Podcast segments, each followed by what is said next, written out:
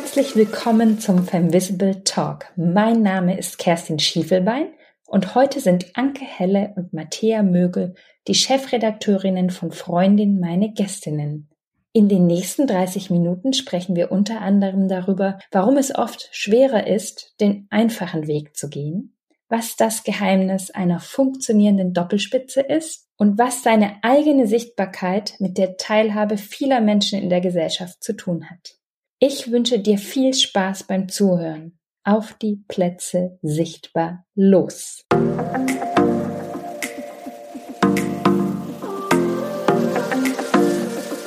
Ja, ihr beiden, mich würde mal interessieren, welcher Aha-Moment in eurem Leben hat vielleicht eure Karriere oder euer Leben ganz besonders beeinflusst und vielleicht sogar eine neue Richtung gegeben. Ja, verratet euch mal ein bisschen was über euch und was euch in dem Moment vielleicht auch ermutigt hat. Ja, hallo alle zusammen. Hallo Kerstin. Genau, mein Name ist Matthäa Mögel. Ich bin eine der beiden Chefredakteurinnen der Freundin, die wir seit drei Jahren in der Doppelspitze führen. Und bei Aha-Moment fällt mir tatsächlich als erstes ein, ein Moment, als ich äh, meine davorige Chefin kennengelernt habe, Anke Kromer, die Chefredakteurin von ähm, Lust auf Genuss ins Floridetti, mhm. auch bei Burda. Es war so, ich habe früher einfach immer, ich glaube, es kennen viele und können es nachvollziehen, gedacht, ich muss rund um die Uhr arbeiten und vor allem einfach darf ich nicht drüber reden, dass ich auch was anderes mache außer arbeiten. Und gerade in jungen Jahren tendiert man ja dazu. Und ich habe in, in Verlagen gearbeitet, habe wirklich immer um elf den Laden verlassen. Danach war ich selbstständig, habe gegründet, habe ein eigenes Redaktionsbüro gehabt und dann habe ich eines Tages angefangen, frei für Boda zu arbeiten, eben für Anke Kroma, stand bei ihr im Büro, äh, um sie dann kennenzulernen, nachdem ich schon frei für sie tätig war. Und für mich war das der größte Aha-Moment meiner beruflichen Laufbahn, weil das das erste Mal war, dass ich eine Frau kennengelernt habe, das ist zehn Jahre her heute, die gesagt hat, äh, vielen Dank, ich gehe um drei, ich gehe jetzt zu meinen Kindern, ich habe zwei Söhne, ich möchte die auch sehen ähm, und das vorgelebt hat als Chefin. Sie hat wirklich um drei mhm. Uhr regelmäßig immer gesagt, ich gehe jetzt nach Hause. Sie hat auch gesagt, sie arbeitet von zu Hause aus, sie wohnt in Stuttgart, hin und wieder kam sie nach München. Aber das war die Person, die zum ersten Mal mir wirklich gezeigt hat, man kann es leben, man kann es vorleben und ein Engagement hängt nicht an, an Zeit und an Ort wo man arbeitet, sondern man, man arbeitet nicht weniger, wenn man, äh, wenn man es flexibilisiert. Man mhm. kann genauso arbeiten, aber es wird halt vereinbar dadurch. Und was hat es bei dir verändert? Meine komplette Art des Arbeitens hat das verändert. Komplett. Ich habe davor, wie gesagt, ich habe früher immer gedacht, ich muss und, und, und, und müssen auch ja alle sehen, dass ich noch bis elf da sitze. Und das hat alles verändert. Das hat alles mhm. verändert. Und das war der Moment, nachdem ich für sie angefangen habe zu arbeiten, das ging dann recht schnell, dass es viel für sie wurde und sie mir eine Festanstellung angeboten hat. Und das war mein Moment, wo ich zum ersten Mal gesagt habe, wenn ich jemals wieder rausgehe aus der Selbstständigkeit, mich anstellen lasse, dann bei dir. Das war die einzige, wo ich gemerkt habe, früher dachte ich, wenn ich flexibel arbeiten will, muss ich selbstständig sein. Mhm. Das geht nicht in einer Festanstellung. Mhm. Und das war die einzige erste Person, die mir gezeigt hat, ich kann genauso, wie wenn ich es mir selber einteilen würde, in meiner als eigener Chef, kann ich das auch als Arbeitnehmerin tun. Mhm. Super, sehr spannend. Und heute lebt ihr das vor. Ja, Anke, gab es bei dir auch so einen Aha-Moment? Muss jetzt gar nicht auf die Karriere bezogen sein, kann auch ähm, was anderes sein? Doch, also Erstens tatsächlich habe ich von Matthäa diesen kleinen Aha-Moment mitgenommen als nächstes, weil sie dann zu mir damals, als wir angefangen haben, als Chefredaktion zu arbeiten, gesagt hat, sie arbeitet dann drei Tage die Woche von zu Hause und ich dachte, hat sie komplett den Verstand verloren. ähm, und sie hat mir genau das Gleiche vermittelt und vorgelebt und gezeigt, dass das geht und dass es egal ist, wo man arbeitet. Das ist so mein, mein, mein erster, aber der schließt ja eigentlich nur dran an. Und der andere ist, dass ich, also ich habe früher bei äh, Neon gearbeitet, habe da aufgehört zu arbeiten und war dann so ein bisschen auf der Suche, wie, wie es bei mir weitergeht weitergehen sollte und habe ein Coaching gemacht dazu weil ich überlegt habe, mache ich mich selbstständig, nehme ich einen Job an und es kam ein Job auf mich zu, der alles war, was man sich so vorstellt. Der war gut bezahlt, der war ähm, der war sehr sichtbar, der war mit großem Prestige verbunden und äh, ich war gerade mein mein Sohn war anderthalb und eigentlich war in meinem Leben immer klar, ich mache den nächsten Step. Es mhm. ist immer klar, jetzt mhm. der nächste Step kam, die nächste Karrierestufe kam. Es war immer klar, ich mache das natürlich. Und ich habe diesen Job angeboten bekommen und habe im Bauch gespürt, ich möchte das nicht. Mhm. Und dachte aber, das darf ich nicht. Ich muss das machen und habe dann ein Coaching dazu gemacht. Im Nachhinein total bescheuert, weil eigentlich wusste ich es davor, aber ich habe mir nicht eingestanden, dass ich das davor wusste mhm. und bin mit der durchgegangen, warum was für die eine also was für die Selbstständigkeit spricht, was für den anderen Job sprechen würde. Und irgendwann meinte sie so, wir reden hier seit anderthalb Stunden und du sagst mir eigentlich die ganze Zeit, dass du das nicht willst. Warum denkst du, du musst diesen Job machen?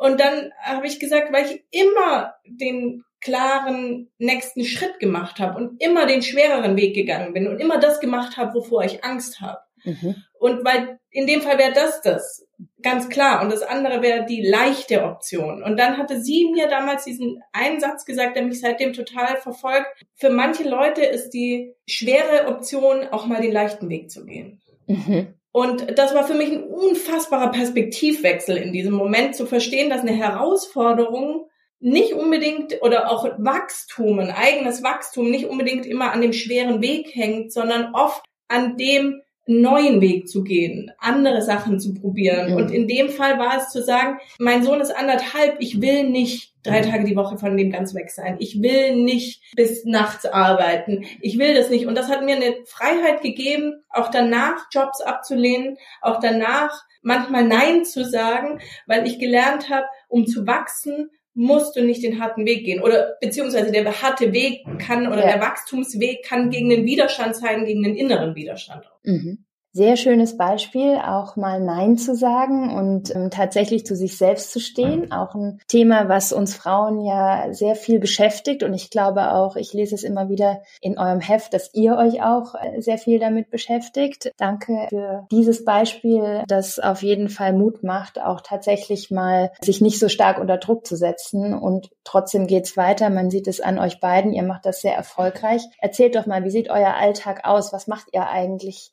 Zusammen als Chefredakteurinnen ist ja auch noch ein ungewohntes Bild. Wie kann man denn zusammen eine Chefredaktion machen oder auch ein Heft? Was bewegt euch da im Alltag? Ja, gebt uns doch mal einen kleinen Einblick, wie euer Alltag als Chefredakteurinnen der Freundin so aussieht. Also wir sagen ja immer, dass wir quasi uns besser kennen und mehr sehen und mehr sprechen als unsere eigenen Ehemänner, was definitiv zeitmäßig der Fall ist. Und wir tauschen uns wahnsinnig intensiv aus. Wir tauschen uns wirklich über alles aus und wir stecken beide in jedem Thema total drin. Und was für uns natürlich als Chefredakteurin die Aufgabe oder der Alltag ist, ist, ist, äh, ist Gesellschaft zu spiegeln, Themen zu setzen, zu beobachten, welche Themenplanung wollen wir machen, ein Heft so zu mischen, dass es Spaß macht, dass du zwischen bildstarken Strecken, textstarken Strecken die Leserinnen abholst und das ist das, was wir machen und dann geben wir natürlich alles ans Team oder besprechen mit dem Team. Und im Alltag ist es tatsächlich so, dass wir eine E-Mail-Adresse haben. Wir sind irre transparent miteinander. Ich weiß alles, was, was Anke an E-Mails kriegt und sie, was ich an E-Mails kriege.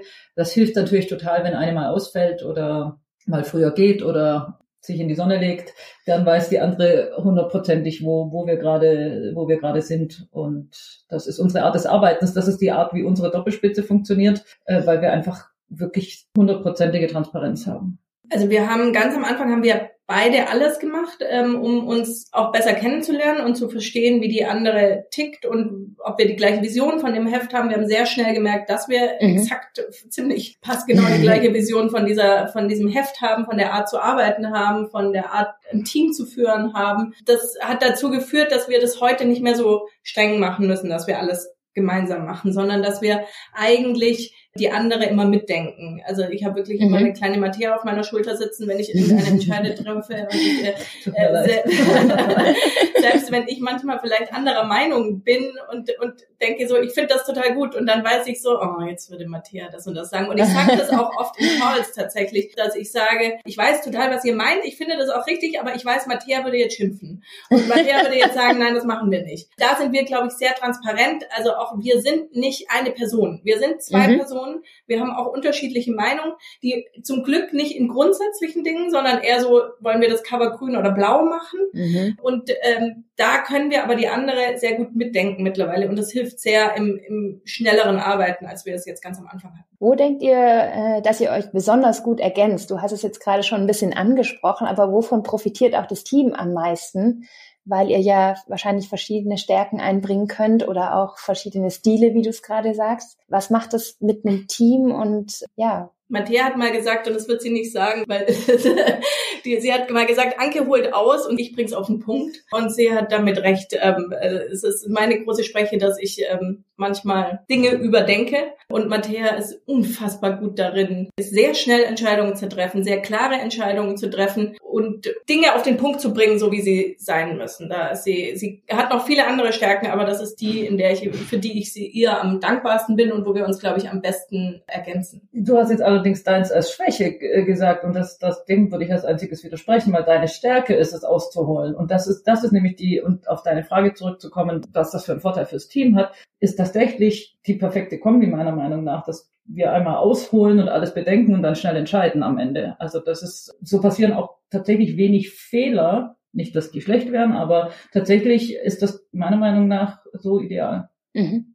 Und würdet ihr oder habt ihr auch andere Teams oder Tandems noch in eurem eigenen Team, die ähnlich aufgestellt sind? Wie wir haben ja ein sehr ähm, nicht hierarchisches Team. Also wir haben quasi eigentlich keine Ebene mehr nach mhm. uns. Dadurch gibt es auch nicht so wirklich Team zu zwei, sondern wir sind quasi eher alle ein Team. Also mhm. was wir auch immer von Anfang an gesagt haben, ist, wir leben schon durch diese Art der Führung hervor, dass jede Entscheidung eine Teamentscheidung ist. Mhm. Es gibt nie eine Einzelentscheidung. Und unser ganzes Team ist eher so aufgestellt, dass sie wahnsinnig vernetzt sind und auch jede mal für die andere einspringt und wir auch ressortübergreifend denken und bereichsübergreifend denken. Also so klassische Zweierteams gibt es dadurch nicht nochmal, nie, sondern eher die ganze Mannschaft. Wenn man euch jetzt so zuhört, dann würde man vielleicht denken, wow, ich bin vielleicht auch in einer Situation, wo ich mir wünschen würde, auf Augenhöhe in der gleichen Position eine Tandempartnerin zu haben. Was für ein Typ muss man sein, damit so ein Tandem wirklich funktioniert? Da haben wir schon oft drüber nachgedacht, warum es bei uns so wahnsinnig gut funktioniert. Und es tut mir auch leid, dass es so langweilig ist, weil wir wirklich auch wenig zu berichten haben, wo wir uns reiben oder so, weil es einfach wirklich perfekt läuft bei uns. Aber, und die eine große Erkenntnis, glaube ich, die wir beide hatten, ist, dass sehr hilft, wenn man nicht zu sehr ego ist. Es hilft natürlich, kannst du schwer ein Doppelplayer, Teamplayer sein, wenn du ein Einzelgänger bist und wenn dir wichtig mhm. ist, dass du deine Persönlichkeit zur Schau stellst. Das ist natürlich schwierig. Und dadurch, dass wir beide so sind, dass wir sagen, uns geht's um den Inhalt und um, uns geht's wirklich um das Thema und nicht um unsere eigene Person, können wir uns auch immer zurücknehmen. Uns ist auch so ein bisschen egal, wer das jetzt gerade entschieden hat. Und es ist auch so ein bisschen, es wird jetzt nie einer denken, war das jetzt Anke oder ich, oder es ist einfach egal. Mhm. Und das hilft. Ja, eine gewisse Uneitelkeit und aber auch, was wir oft sagen, wir haben, also wenn, es gibt unterschiedliche Arten der Doppelspitzen. Entweder man teilt sich klar auf, dann funktioniert es auch, dass der eine irgendwie nur die Sachen macht und der andere nur die, dann muss man das, glaube ich, nicht, muss man sich nicht so ähnlich sein oder muss nicht, dann kann man auch ein bisschen eitler sein, weil klar ist, okay, der Bereich ist von mir geführt, der von dem. Wir, uns war immer wichtig, dass wir kein A und B haben. Wir sind absolut gleichwertig in allen Dingen. Okay. Ähm, und was wir sagen, was, was schon wichtig ist, wir haben ähnliche Werte. Mhm. Wir sind beide schwäbische Schafferinnen und ähm, wir packen beide gerne an und wir sind uns beide für nichts zu schade. Und ich glaube, diese Arbeitsmoral muss ähnlich sein. Wenn jetzt der eine nur die coolen Sachen macht und der andere immer das fleißige Bienchen ist, das würde überhaupt nicht funktionieren. Und bei uns ist es eher immer so, dass die eine der anderen sagt, jetzt hast du schon wieder zu viel gemacht, jetzt lass es doch mal. Und das ist eine sehr gute Voraussetzung.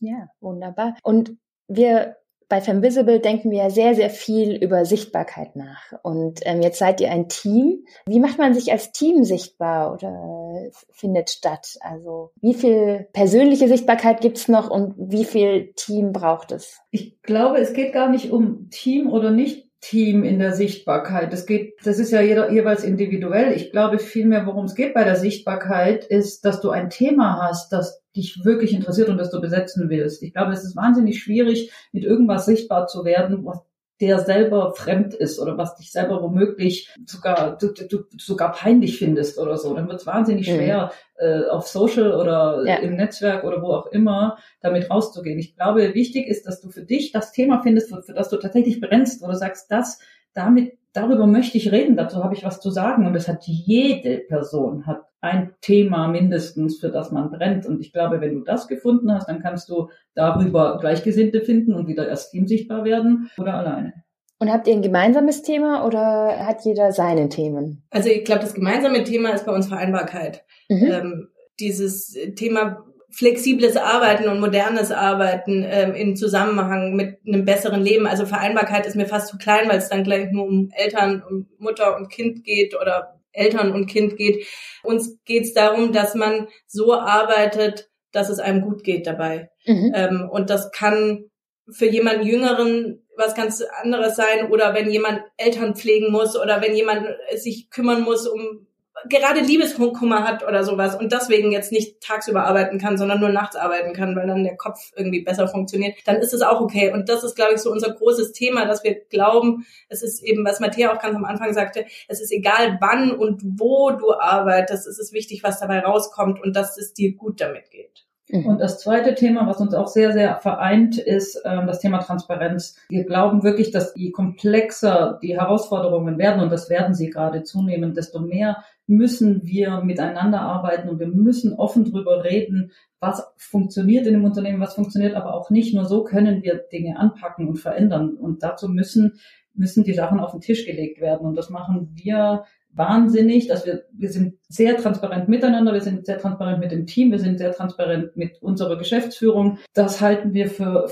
es, es, es, es hilft sonst nichts und wir merken es immer wieder im Kleinen und im Großen, dass wir einfach sagen, ja, dann sag's doch einfach, dann sag's, dann können wir es anpacken, dann können wir drüber reden.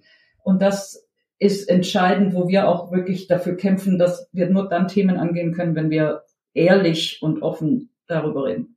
Mhm. Und inwieweit äh, findet es bei euch in euren Medien statt? Ich will jetzt gar nicht sagen in eurem Magazin, weil ihr bedient ja sehr, sehr viele unterschiedliche digitale als auch non-digitale Channels mit der Marke Freundin. Ähm, wir dürfen heute hier sogar auf Freundin Stühlen sitzen. Also ähm, ist ja fantastisch, was es alles heute unter der Marke Freundin gibt. Aber wie findet oder in was bestärkt ihr Frauen oder gebt auch eure Erfahrungen oder auch das Team gibt seine Erfahrungen auch an die Leserinnen weiter? Und wo seht ihr die Bedeutung von Sichtbarkeit für eure Leserinnen? Wie findet das Thema statt und welche Perspektive habt ihr darauf? Es findet natürlich überall statt. Am Ende ist, das ist auch der große Vorteil von diesem Heft. Ähm, als wir äh, erfahren haben, dass wir das machen, ähm, hat uns beide total gecatcht, dieser Name Freundin. Weil was kann mehr unterstützen, Rat geben, weiterbringen als eine Freundin. Mhm. Und das tun wir in diesem Heft oder das ist unser Anliegen oder das ist das Ziel jeder Ausgabe, dass wir überall Ratgeberinnen und Freundinnen und Unterstützerinnen sind. Und da ist ein Teil die Ermutigung, sichtbarer zu werden, auszusprechen, was man braucht, wegzulassen, was man nicht mehr braucht. Auch das ist so ein wichtiger Teil. Wir versuchen das. Die Freundin ist ja wahnsinnig breit aufgestellt. Also sowohl mhm. im Heft, aber auch sonst, wie du gerade gesagt hast, gibt sogar die Stühle ähm, dazu.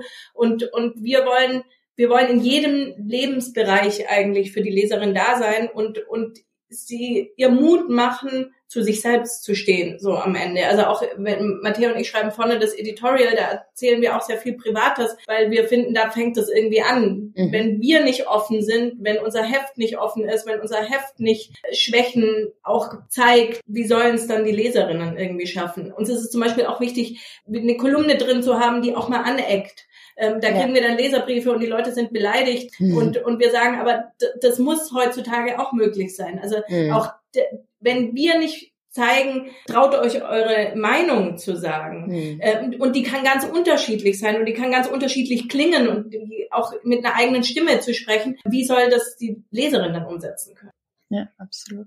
Für uns ist Sichtbarkeit deshalb so wichtig, weil Sichtbarkeit Teilhabe bedeutet. Wenn du nicht sichtbar bist, dann kannst du nicht in, auch in politischen und in wirtschaftlichen Zusammenhängen nicht mitspielen. Und wir sind der festen Überzeugung, dass es sehr, sehr wichtig ist, dass Frauen noch mehr in, in, ins politische und ins, ins wirtschaftliche Geschehen auch eingebunden sind. Wir haben immer noch, ich glaube, 25 Prozent sind wir mittlerweile bei Führungskräften, äh, sind, sind Frauen im, im, im deutschen Mittelstand.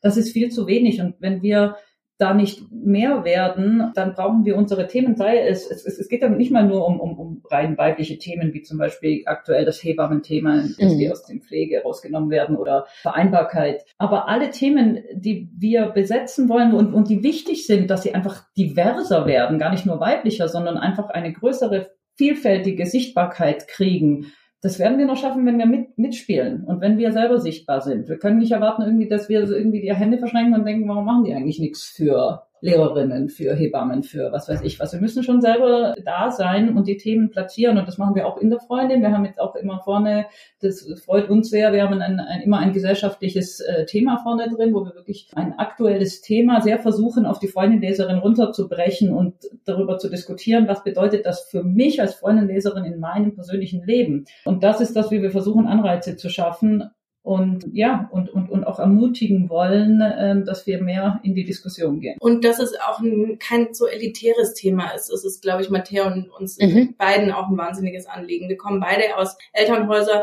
Unsere Eltern haben nicht studiert, unsere Eltern haben gearbeitet ähm, und wir sind ganz klassische Aufsteigerkinder beide. Und deswegen verstehen wir, glaube ich, auch manche Sichtweisen total, die mhm. manchmal, also die Diversität fängt auch da an, die, die ja. oft in den Diskussionen, auch in, in den Feuilleton-Diskussionen oder so übersehen werden, die können wir aufgreifen und die bringen wir in der Freundin Leserinnen nahe, die mhm. auch in der Masse, in der Mitte der Gesellschaft stehen. Und das ist auch ein Punkt, der uns total ermutigt und uns total wichtig ist, dass wir da über die vor allem ermutigen, weil, weil eine Akademikerin mit sonst was, der musste nicht zeigen, wie wichtig äh, Sichtbarkeit ist. Mhm. Aber einer Hausfrau, die vielleicht seit zehn Jahren zu Hause ist, und das ist total okay, dass sie es ist, aber die wird so unsichtbar, mhm. wenn die nur noch ihre Kinder von der Schule abholt und die, die, wird nicht mehr wahrgenommen. Und da einen Unterschied zu machen und der zu zeigen, hey, Sichtbarkeit ist eine gute Sache und trau dich, äh, Elternbeirat zu werden oder was auch immer, was auch immer du werden willst, das finde ich ein großer Anspruch von uns. Ja, in dem Zusammenhang kommen bei mir auch oft Fragen an, jetzt zum Beispiel aus der Gründerszene mehr, aber ganz viele haben bisschen viele Selbstzweifel. Die fragen sich ganz schnell, bin ich schon gut genug, um darüber zu sprechen? Und das Thema fuchst mich total, weil ich denke so, ja, wann ist man denn bereit, darüber zu sprechen? Ähm, wann ist der richtige Zeitpunkt? Wir wissen ja alle, den gibt's sowieso nie. Aber es kommt so oft bei mir an, dass diese Selbstzweifel überwiegen und dann auch eine verpasste Chance eigentlich sind. Und das der innere, das Innere einem sagt, du bist vielleicht noch nicht bereit oder noch nicht gut genug. Wie können wir da angreifen und das noch stärker ausradieren im Sinne von, was sind eure Tipps auch an der Stelle, wie man gerade den Mut fasst, den ersten Schritt vielleicht zu gehen, sichtbar zu werden, wenn man zum Beispiel aus einer Rolle wieder heraustreten will, vielleicht zurück ins Arbeitsleben will, den nächsten Karriereschritt gehen will oder auch einfach mal um mehr Geld fragen will, was ja auch im Moment sehr viele beschäftigt. Wie kann man da seinen Selbstzweifel, bin ich gut genug, überwinden oder ja, ich glaube, der eindeutige Tipp ist üben, üben, üben. Das ist das Überwinden von Selbstzweifel und das Finden von Mut ist ja das Überwinden von Angst, ehrlich gesagt. Das ist ja genau das Gleiche. Und damit du Angst lernst, mit, wir haben alle Ängste und die eine hat Angst, den Chef anzusprechen, die andere hat Angst, die Chefin anzusprechen oder die, die, die zu netzwerken und fremde Leute anzusprechen. Aber wenn du Ängste überwinden willst, dann schaffst du das nur, indem du sie durchstehst und wirklich spürst, dass die Angst kleiner wird. Das ist genauso wie bei vor einer Spinne Angst. Du musst die Spinne auf deine Hand setzen und du musst es aushalten, nicht bis die Spinne weg ist, sondern bis die Angst weg ist. Weil dann hat dein Gehirn kapiert, die Angst wird kleiner.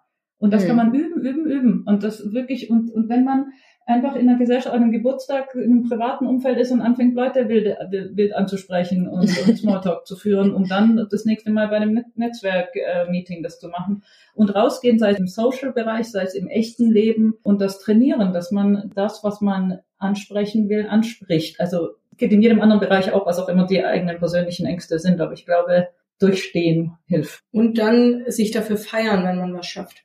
Das ist, glaube ich, ja, auch was, was, äh, was Frauen so selten tun können. Also Matthäa und ich sagen ab und zu, das war richtig gut.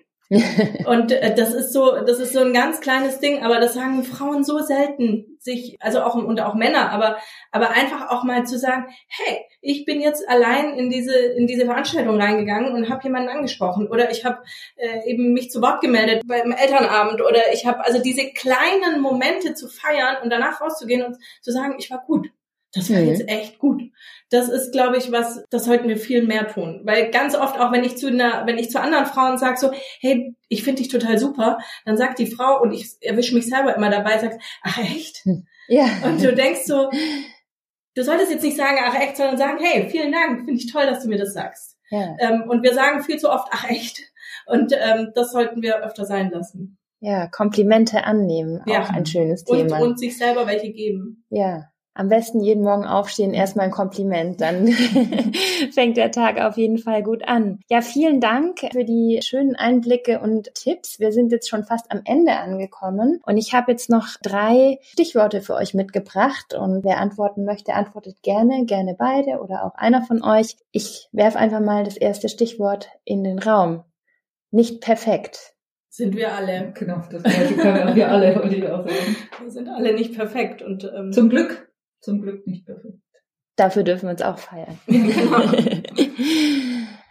Ein weiteres Stichwort wäre Mutmacher. Nicht auf andere warten, sondern sich selber Mut machen. Fällt mir da ein. Aus sich selbst heraus handeln. Und sich Leute in der Umgebung suchen, die ein Mutmacher sind. Also anstatt der Energieräuber und Räuberinnen, sich die Leute zu suchen. Matthäa ist meine große Mutmacherin. Ähm, immer hm. wenn ich Angst habe, rufe ich Matthäa an und sagt sie, was hast du eigentlich? Sage, Natürlich machst du das. Und dann denke ich danach, na klar, hat sie recht. Okay, dann mache ich das halt. Deswegen such dir die Leute, die dir Mut machen. Sehr gut. Ja, und ganz zum Schluss, vielleicht könnt ihr beide antworten. Für welches Stichwort wollt ihr gerne im Kopf von anderen behalten werden? Leute, die ihr vielleicht auch zum ersten Mal trefft, wenn die mit euch gesprochen haben, an was sollen die sich erinnern? Ich sag Selbstwirksamkeit tatsächlich. Dieses nicht, ich, ich, ich jammer auch gern mal, wenn mir alles zu viel ist. Es spricht auch nichts dagegen. Aber also was ich wirklich schwierig finde, ist nichts tun und dann drüber jammern. Also wenn dann, ja, alle können so viel selber verändern und, und daran glauben und das auch immer wieder sich bewusst zu machen, wenn mich was stört, dann kann ich es ändern. Und wenn nicht, dann muss ich es lassen oder gehen, aber mich nicht drüber ärgern ich, ich schwanke zwischen Ehrlich, äh, Ehrlichkeit und Fairness, ähm, was aber irgendwie vielleicht auch zusammenspielt, weil es, glaube ich, äh, die Transparenz ist, was Matthäa vorher gesagt hat, mhm. dass man das Gefühl hat, wenn man wenn man uns kennenlernt oder wenn man mich kennenlernt, die ist fair ähm, und die die bescheißt einen nicht, die ist fair in dem, was sie macht. Das ist, glaube ich, so ein Punkt, den ich immer gerne mitnehmen würde. Und und dazu gehört eine große Ehrlichkeit, dass man sich das auch anhören kann und offen ist. Ja, danke. Das ist doch ein schönes Schlusswort. Vielen, vielen Dank für diese sehr persönlichen Einblicke. Ich glaube, wir konnten ganz viel mitnehmen und schöne Tipps von euch bekommen. Ich danke euch sehr dafür, dass ihr euch heute die Zeit genommen habt und freue mich, dass wir vor allen Dingen auch im Projekt Femvisible in 2023 wieder zusammenarbeiten und tolle Sachen äh, machen werden. Danke euch sehr und bis bald. Vielen Dank dir für dein Interesse und für dein großes Engagement bei dem Thema. Ja, vielen Dank. Da freuen wir uns auch sehr, dass wir dabei sein dürfen. Das war die erste Folge des Femvisible Talk. Ich hoffe, ihr fühlt euch inspiriert, ermutigt und hattet genauso viel Spaß wie ich. Abonniert uns gerne auf den üblichen Kanälen überall dort, wo es Podcasts gibt und lasst euch über neue Folgen informieren. Danke, dass ihr euch heute die Zeit genommen habt und wenn ihr mögt, hören wir uns in zwei Wochen wieder.